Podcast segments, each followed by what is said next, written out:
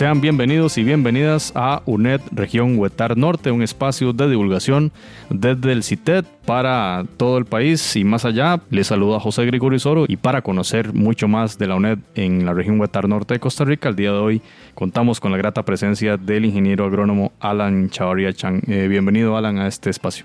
Hola, hola. Eh, muchos saludos a, a los que nos escuchan. Muchas gracias por la invitación, José. Con mucho gusto, Alan, y con él vamos a conversar en profundidad respecto a una de las iniciativas que se realizan y se han realizado durante algunos años en vinculación de las sedes de la universidad en la región con la sede central y en este caso con la dirección de extensión. Hablar un poco que la dirección de extensión ha tenido históricamente una participación bastante importante en la región Huetar Norte a través de sus múltiples programas con los que normalmente trabaja. Uno de ellos es el programa de gestión local. Por ejemplo, en el CITED se llevó a cabo un proceso importante de técnico de gestión local, así como en la UNED de Upala. Podemos también mencionar al Instituto de Formación y Capacitación Municipal y Desarrollo Local, que ha venido trabajando en la región Guatar Norte en la persona de Isaura González y que se han desarrollado múltiples proyectos justamente de formación en el tema de regidores, en el tema de, síndicos, capacitación a candidaturas de alcalde, entre otros muchos temas, eh, temática que abordaremos en el futuro en este espacio de una región Guatar Norte. Podemos hablar también de mm, el programa de desarrollo gerencial que ha llevado capacitación en varias temáticas en las diferentes sedes de la UNED, en temas de contabilidad, redes sociales, finanzas y muchas otras formas de apoyar que ha tenido la dirección de extensión y una de esas es justamente de la que vamos a conversar hoy y es el curso Fundamentos de Agroecología y Principios de Agricultura Orgánica que lidera Alan Chavarría, no solo en la región Huetar Norte, sino a lo largo y ancho de Costa Rica. Pero Alan, entonces para empezar, ¿en qué consiste esta, esta capacitación? Bueno, José, nosotros intentamos conjuntar eh, varios actores, ¿verdad? Para poder este, hacer esta, esta capacitación que ya tenemos, este es el sexto año consecutivo que hemos brindado esta capacitación a lo largo y ancho del país y hemos dado mucho énfasis también a la zona norte, ¿verdad? Hemos estado en los diferentes cantones de la región y con más fuerza todavía en, en el cantón de San Carlos, en la sede que tiene la UNED, en el CITET, en la Perla. Ahí desarrollamos al menos dos cursos por año con dos grupos en cada semestre, entonces son cuatro grupos al año que generan alrededor de unas 250 personas capacitadas. Eh, bueno, este, este curso es teórico práctico, es más práctico que teórico, pero siempre se aborda alguna temática teórica para, vaga la redundancia, para poder este, demostrar cómo ha funcionado la agricultura orgánica a través del tiempo y cuáles son las nuevas técnicas que existen. Esa teoría es una explicación en el aula, ¿verdad? Que en el CITED existe ese espacio, pero también el CITED tiene un espacio de, de campo, ¿verdad? Hay, hay, parcelas demostrativas y demás donde los estudiantes pueden realizar sus prácticas. Tal vez que nos ilustre, Alan, cómo es una clase normal, una de las diversas clases que ustedes eh, tienen en este curso. Bueno, yo te voy a contar también un poco el proceso, ¿verdad? Es, eh, se abre la convocatoria por lo menos con un mes de anticipación para que la gente, bueno, por medio de los grupos que tenemos, de la gente que ya se ha capacitado y de los diferentes grupos y con otros actores, te comentaba, por ejemplo, con la municipalidad, con los gobiernos locales de, de todos los cantones, ¿verdad? Y con el Ministerio de Agricultura e incluso con el INDER. Entonces, con ellos coordinamos esa convocatoria y aquí, particularmente en La Perla, ha sido con el equipo multidisciplinario que tienen ustedes acá. Entonces, ha sido muy rico porque ustedes se encargan de esa convocatoria y eso hace que venga gente de muchos, de muchos lugares. Son grupos muy numerosos. Empezamos con 20 personas o menos, tal vez en el 2014, y actualmente tenemos matrículas de más de 40 personas por grupo y con un porcentaje de finalización arriba del 80%, lo cual es muy positivo porque la mayoría de la gente pues tiene bastante interés. Un día normal y corriente es llegar a la perla luego de este proceso de inscripción, ¿verdad? Empiezan a llegar desde las 7 de la mañana, algunos estudiantes que vienen desde muy lejos. Siempre los que vienen de más lejos son los que llegan de primero, como en casi siempre todas las actividades que se hacen. es como lo más normal, ¿verdad? Y ya a las 8 ya llego yo y entonces empezamos con los que están, empezamos como, como una, una manera de diálogo sobre lo que vimos en la clase anterior. Si es la primera clase, pues un poco a romper el hielo, ¿verdad? Y después de eso, pues sí, se, se, evalúa mucho lo que se hizo en la clase anterior, se ve lo que vamos a hacer y al final del, tenemos un pequeño refrigerio y después del refrigerio hacemos la parte práctica. Y con esa parte práctica, pues se cierra el día, ¿verdad? siempre usamos esa metodología de estar refrescando lo que se ha visto e insistiendo de que se haga lo que se, lo que se va haciendo, ¿verdad? Lo que vamos viendo en el, en el curso que se replique en las fincas para que pues esto sea un éxito. Ahí voy a recalcar algo muy importante que es la metodología que estamos usando, ¿verdad? Es muy importante el acercamiento que puede haber, digamos, entre la universidad y la comunidad por medio de la dirección de extensión y en este caso en el CITED, ¿verdad? Lo que buscamos es acercar, digamos, eh, la metodología que más cohesión pueda generar en los grupos, ¿verdad? Entonces, de esa manera, este, se tiene una clase cada 15 días y entonces se hacen grupos de WhatsApp y durante los 15 días que van pasando para tener la siguiente clase, la gente va comentando en el grupo de WhatsApp sus experiencias, suben videos, fotos de las prácticas que están haciendo y eso genera que el grupo vaya haciendo más cohesión, ¿verdad? Entonces, esta metodología nos permite como que se vaya formando un tejido social, una red de toda la gente que ha participado en la capacitación. Alan, antes de que empezar a hablar sobre esa red, me gustaría primero preguntarle de nuevo sobre las clases. Digamos, he visto que hacen, por ejemplo, repelentes, hacen también abonos, ¿verdad?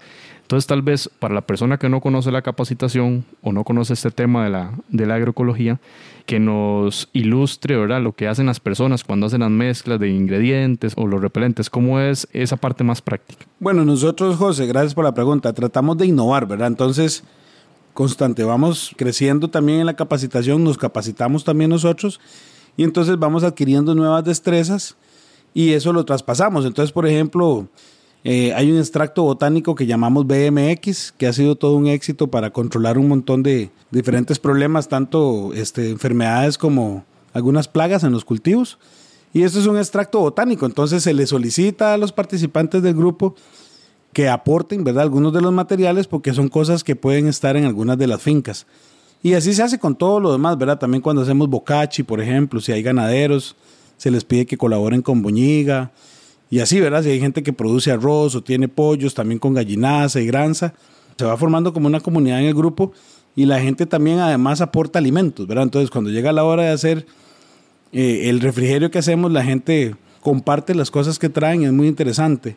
Perdón por volver con el BMX. Este es un protector botánico, ¿verdad? De amplio espectro que se usa en la agricultura orgánica y cuyos componentes, como, y vuelvo a repetir, están en las comunidades, ¿verdad? Muchos de ellos. Entonces, tratamos de eso, de hacer insumos, bioinsumos, que lleven gran carga, ¿verdad?, de recurso local, el recurso esté en las fincas y que los productores cuenten con ellos. Habrá algunos otros también que ocupamos adquirir en una tienda algunos insumos para poder hacer otros insumos, ¿verdad? Pero no son la mayoría. Entonces tratamos de que se integren todos y que colaboren trayendo los insumos que ocupamos el tema de la agroecología, siente uno que es un tema, comillas, moda, pero quizá sea más que eso y un movimiento social. Ahí silencioso y cada vez saliendo de ese silencio va tomando más fuerza y que tiene que ver con el tema de la, del empoderamiento de los grupos, de una búsqueda hacia la autogestión, si se quiere, en, el nivel de finca. Entonces, quizá hablemos de esos otros elementos no tan técnicos, Alan, que tiene la agroecología desde el punto de vista filosófico, ¿verdad? Porque es una propuesta contra el consumo en las tiendas de fertilizantes o el tema del, consumo de los agrotóxicos y demás. Y además lo que usted hablaba del tema de generar comunidad, del compartir conocimientos. Entonces, tal vez, ¿cuál es como la lógica, la, filosofía de, esta, de este movimiento de la agroecología? Bueno, todas las cosas que nosotros hacemos en la capacitación son fórmulas que pueden ser alteradas, que la gente puede modificar y, y experimentar, ¿verdad? Esa es la gran diferencia que hay con la agricultura convencional, que la agricultura convencional te vende un paquete tecnológico que tenés que aplicar tal cual, ¿verdad? Sin cuestionar. Y es como un paquete que es general, ¿verdad? Entonces te venden desde la semilla hasta el último insumo que ocupas para la cosecha, ahora incluso para post cosecha. En la agricultura orgánica no, en la agricultura orgánica y la agroecología se integra mucho este componente de investigación, ¿verdad? Entonces el agricultor tiene que volver a ser el investigador que era, ¿verdad? En, la agricultura orgánica se incentiva que el agricultor sea experimentador, que sea una persona que aplica los conocimientos que ha adquirido y que modifique fórmulas también, de acuerdo a sus condiciones, porque uno no puede generalizar ninguna fórmula, ningún bioinsumo para todas las partes. Cada parte en, este país tan diverso que tenemos, con microclimas incluso en kilómetros ¿verdad? de diferencia, entonces, los agricultores orgánicos y agroecológicos tienen que ir modificando esas fórmulas para poder este, ser más precisos en cada, en cada lugar, ¿verdad? Desde el punto de vista social, definitivamente que la agricultura orgánica es un compartir, ¿verdad? O sea, la agricultura orgánica involucra eh, a diferentes productores y productoras afiliados a diferentes asociaciones o, de forma independiente que empiezan a generar ese tejido social a partir de, este movimiento, ¿verdad? Porque si bien usted apunta que puede ser una moda, otra gente también piensa que ya es una tendencia, ¿verdad? Que es una tendencia que nosotros también incentivamos desde esta capacitación por la diversidad de público que tenemos en la capacitación. No solamente llegan productores y productoras o campesinos y campesinas, sino que también llegan consumidores. Entonces eso es importantísimo, ¿verdad? Porque realmente es el complemento de los agricultores, ¿verdad? Se habla mucho de que los agricultores son muy buenos sembrando y son muy malos vendiendo. Y de eso se aprovechan algunas personas que trabajan en la parte de intermediación, ¿verdad? Eh, ya ese es otro tema que podemos profundizar en otro día, pero no se puede generalizar. Hay algunos intermediarios que son necesarios, ¿verdad? También para poder mover los excedentes que tienen los agricultores en las fincas pero el agricultor es muy malo vendiendo y entonces estos encuentros que tienen directos con los consumidores hacen que se conozcan esta capacitación y que poco a poco vayan ganando más confianza para poder vender, ¿verdad? Alan, desde el 2014, como usted mencionó, se viene realizando esta, este proceso formativo en el CITED con dos sesiones cada año, con dos grupos cada semestre.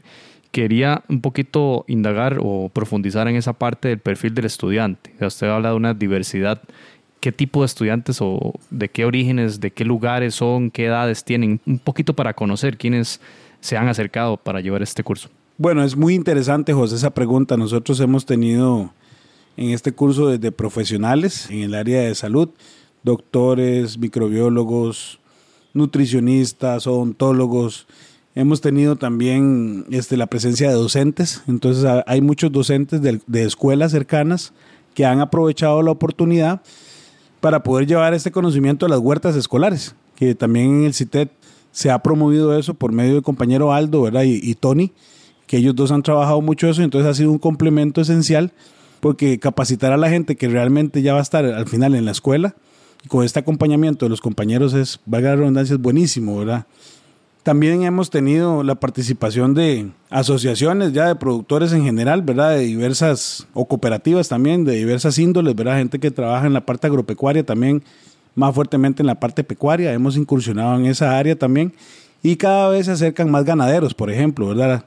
A estas capacitaciones. Tenemos también medianos productores de algunas de, la, de los productos más significativos de la zona, como yuca, piña, papaya, que poco a poco se acercan y ven en esta alternativa una buena posibilidad, no solo para producir mejor y vender mejor y llevar más salud a la gente, sino para proteger el ambiente, ¿verdad? sí, porque eso es lo que se está vendiendo el país y, en la zona norte hay mucha riqueza y hay que aprovecharla. Y parte de esa riqueza también es esa diversidad. Ha habido muchos muchos tipos de personas en el, en el, en el curso, ¿verdad? Como le digo, también consumidores, que llegan curiosos porque tal vez algún productor les dice que está haciendo orgánico y ellos quieren saber si es cierto que las prácticas son orgánicas, ¿verdad? Entonces ya teniendo el conocimiento de esta capacitación tienen más herramientas para poder conversar con los productores que se dicen orgánicos, ¿verdad? Para compartir también. Y hay gente también que es, eh, digamos, trabajadores independientes, que después de la capacitación también dan consultorías en estos temas. Eso se ha vuelto algo bueno en la región porque cada vez somos más los que trabajamos en la temática y entonces se, se sigue esparciendo la semilla, ¿verdad?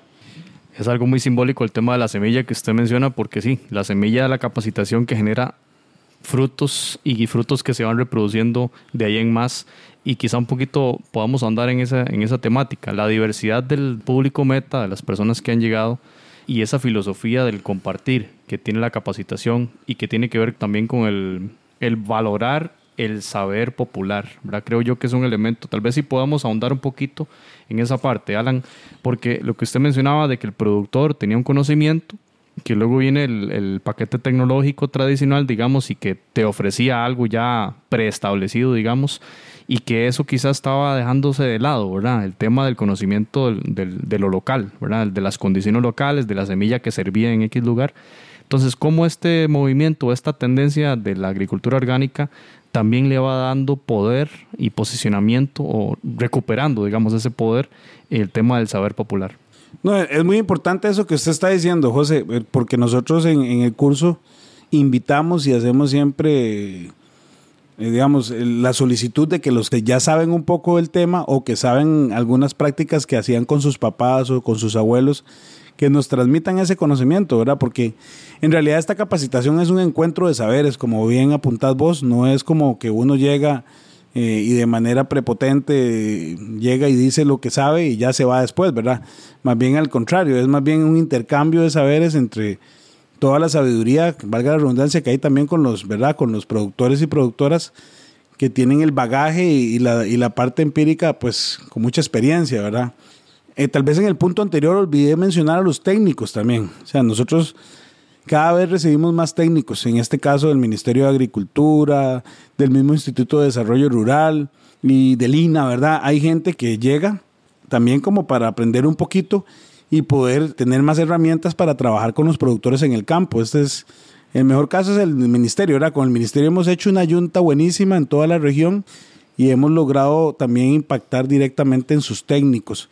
Pero sí, y los técnicos también, es bueno que estén al lado de los productores en esta capacitación para que también comprendan un poco esa parte ancestral que estamos hablando de saberes, ¿verdad? Porque se menosprecia mucho eso y de los técnicos desgraciadamente hemos sido, si bien preparados en una universidad, tal vez deformados en la parte, ¿verdad? En lo natural y en, en la parte más biológica, hemos sido inducidos más en la parte química. ¿Y cómo ha sido ese proceso de intercambio de saberes, Alan? Digamos, en la clase o en el contexto de clase, que no es solamente en el aula, ¿verdad? Porque el contexto de clase también tiene que ver con el campo, ¿verdad? Van a hacer prácticas no solo en, las zonas de cultivos del CITET, sino también a fincas, ¿verdad? Porque esa es, la lógica del, curso. ¿Cómo es ese intercambio? O sea, ese intercambio se da en ambos contextos. En el contexto teórico, que usted hablaba al inicio, y también a la hora de estar realizando las, labores manuales. Sí, sí, correcto. O sea, los agricultores pueden participar y los técnicos, incluso todos los que participan en la capacitación, son libres de participar de cuando gusten, ¿verdad? Estamos hablando sobre un tema y ellos intervienen también comunicando pues las experiencias que han tenido, tanto buenas como malas, ¿verdad? Porque no se puede pretender que todas las experiencias sean buenas en agricultura, es una actividad muy riesgosa y pasan cosas que no podemos controlar, ¿verdad? Como los eventos climáticos pero también nos cuentan cómo han salido adelante con algunos, eh, la utilización de algunos bioinsumos que tienen conocimiento ellos quizás de tres o cuatro generaciones, ¿verdad? Entonces, eso ha sido bastante enriquecedor para poder este, mejorar, mejorar este curso. Pero parte de la metodología también es, como lo mencionas, llevar a la gente a las fincas, ¿verdad? Salimos del CITET también, en el caso del CITET. Nosotros tenemos una, una metodología que en los cursos que no son en centros universitarios, vamos rotando la sede del curso de finca en finca. Cuando tenemos el apadrinamiento de algún centro universitario, cuando vamos a hacer algunas prácticas que tal vez ameritan un poquito más de espacio o que pueden generar molestia por, porque se de porque generamos algún tipo de humo o algo, porque ocupamos hacer, quemar algo, ¿verdad? Para producir algún insumo. Entonces nos, nos dirigimos mejor a alguna de las fincas de los mismos participantes de la capacitación y en estas fincas pues hay un intercambio riquísimo porque el agricultor que nos presta el lugar para poder dar la capacitación pues nos enseña cómo está trabajando y qué está haciendo y eso también es un intercambio entre los mismos productores. Siempre sacamos un ratito para dar una gira y conocer la finca. Alan, vamos a echar un poquito hacia atrás en el tema de la línea temporal, ¿verdad? Y hablar un poquito de la formación suya. Usted es agrónomo de la Universidad de Costa Rica, pero también recibió una capacitación bastante potente en el tema de la agricultura orgánica en Japón a través de la Agencia de Cooperación Internacional de este país. Entonces, un poquito también para contextualizar a que la persona oyente se entere, ¿verdad?, de que este proceso viene de la mano con JICA, la agencia que acabamos de mencionar. Entonces, un poquito para, para que nos explique cómo ha sido esa relación y cómo ha potenciado, digamos, eh, esa relación UNED-JICA o, a través de su persona, ¿verdad?, este, este proceso formativo. Bueno, nosotros eh, pudimos participar en una capacitación en el 2011. Eh, estuvimos tres meses en Japón y estuvimos 15 días aquí con la gente en Zarcero, que han sido como de los pioneros más importantes a nivel nacional también en la producción orgánica. Derivado de esa capacitación, cuando yo volví de Japón, me decidí enteramente a tener que transmitir lo que había aprendido Y pues con el pasar de los años hemos eh, participado en otras también capacitaciones en México, hemos estado en Perú, en Ecuador, hemos estado en Nicaragua también, no solamente recibiendo capacitación, sino también dando capacitación. Entonces eso nos ha dado un bagaje importante para tener más herramientas para poder venir y, y trabajar con nuestros agricultores aquí en el país y a través de esa relación también se han abierto puertas con instituciones. Entonces, tal vez mencionar esa relación también con el MAC, ya lo has hablado, pero una cosa que no hemos dicho es que además del CITED y las sedes, este curso se ha brindado también en la región Huetar Norte con otros actores, ¿verdad? El, involucramiento de otros actores como la Municipalidad de San Carlos, ¿verdad? En cursos específicos con las participantes de la Feria del Agricultor. Entonces, tal vez hacer un repaso muy rápido, Alan, de otras experiencias formativas acá en la región que no tienen que ver necesariamente con las sedes de la UNED. Bueno, nosotros hemos hecho alianzas estratégicas con varias instituciones e incluso con algunas empresas privadas. Por ejemplo, nosotros hemos estado trabajando mucho con el INDER en la zona de Upala, hemos estado trabajando con otros programas hermanos y, una red institucional que tenía o que tiene el programa de gestión local eh, también en Upala, en la parte baja, eh, Yolillal y otros distritos de Upala, y directamente también en Aguas Claras eh, con el INDER. En Guatuso hemos estado trabajando con el Ministerio de Agricultura. En varias ocasiones, hemos dado talleres con ellos donde los técnicos se han capacitado. Y este, como lo mencionaste ahora, también aquí en, en San Carlos, hemos estado trabajando con la municipalidad muy, muy de cerca con la presencia de, de esta muchacha Carolina Maroto. Con ella hemos coordinado muchas acciones, incluso usted también ha sido partícipe de eso y más bien gracias a ustedes que podemos este, brindar esta capacitación con ese apoyo de la municipalidad, ¿verdad? Entonces ese, ese trabajo interinstitucional es muy, muy importante porque es redoblar esfuerzos y no andar, ¿verdad? Los, las dos instituciones haciendo lo mismo por separado. Entonces hemos capacitado, como bien lo mencionaste, a un grupo de productores de, que trabajan y que vienen a vender en la Feria del Agricultor en, Ciudad Quesada. Y actualmente estamos también con otro grupo eh, auspiciado por la municipalidad también en Santa Rosa de Pocosol. Y que tiene que ver con la creación de un nuevo centro de acopio, si no me quiero. Correcto, sí, eso es un centro de acopio que se acaba de, de inaugurar de Aproposoc, Aproposac, perdón a propósito que es la asociación que está siendo beneficiada con esta capacitación y algunos otros este, sectores cercanos a Santa Rosa, ¿verdad? Hay una gente también de Guanilama que están en esta capacitación. Pero aquí lo importante de rescatar es eso, las alianzas, ¿verdad? Porque la convocatoria, nosotros ya hemos visto que ha sido mejor cuando se hacen con personas de la zona. Eh, nuestro mejor ejemplo es el CITET, ¿verdad? Como desde el CITET se hace una convocatoria extensiva y hay muy buena respuesta. Con el Ministerio de Agricultura, como trabajan los diferentes distritos de cada cantón, también ha sido muy beneficioso porque cada vez que hay capacitaciones llegan 70, 80 personas, ¿verdad? Entonces es también un, llegarle a un montón de gente y eh, por lo menos que, que le dé como, como la punzadita, ¿verdad? Para que, para que empiecen a cuestionarse un poquito sobre la agricultura orgánica. También se ofreció la capacitación en San Vicente, distrito que está acá en San Carlos, y si no me equivoco, en San Ramón, el distrito Peñas Blancas. sí, en Peñas Blancas ya hemos dado como cuatro cursos. Hemos estado en La Tigra, hemos estado en La Lucha, eh, hemos estado en Peñas Blancas. Entonces hay, hay, hay, un impacto grande ahí y, con productos, con alimentos eh, de la zona, ¿verdad? Eso es muy bonito porque también uno como profesional pues aunque yo soy productor también, pero de hortalizas, pues voy adquiriendo conocimientos en, esos otros cultivos que en el país son muy generalizados. Digamos que el concepto de transferencia que es unidireccional aquí no aplica para nada, es más bien conocimiento, un intercambio de conocimientos y eso es, el, el profesor aprende mucho también de lo, del saber de los, de los estudiantes, obviamente. Correcto, correcto, ¿no? Y eso ha sido uno de los secretos, ¿verdad? Porque realmente después de cada capacitación uno queda un poquito eh, más formado y puede también direccionar y hacer este con más certeza las recomendaciones. Alan, el resto de la región, ¿qué, podemos decir? Eh, no sé, Zarapiquí, los chiles, ¿ha habido capacitación? En Zarapiquí hemos estado trabajando, claro, con el Ministerio de Agricultura y un ingeniero en particular que también estuvo en Japón, que se llama Robert Ulate. Con él hemos estado trabajando grupos que ahora incluso están certificados de manera participativa, como lo es este Azuarepas que es una asociación de la Virgen de Zarapiquí.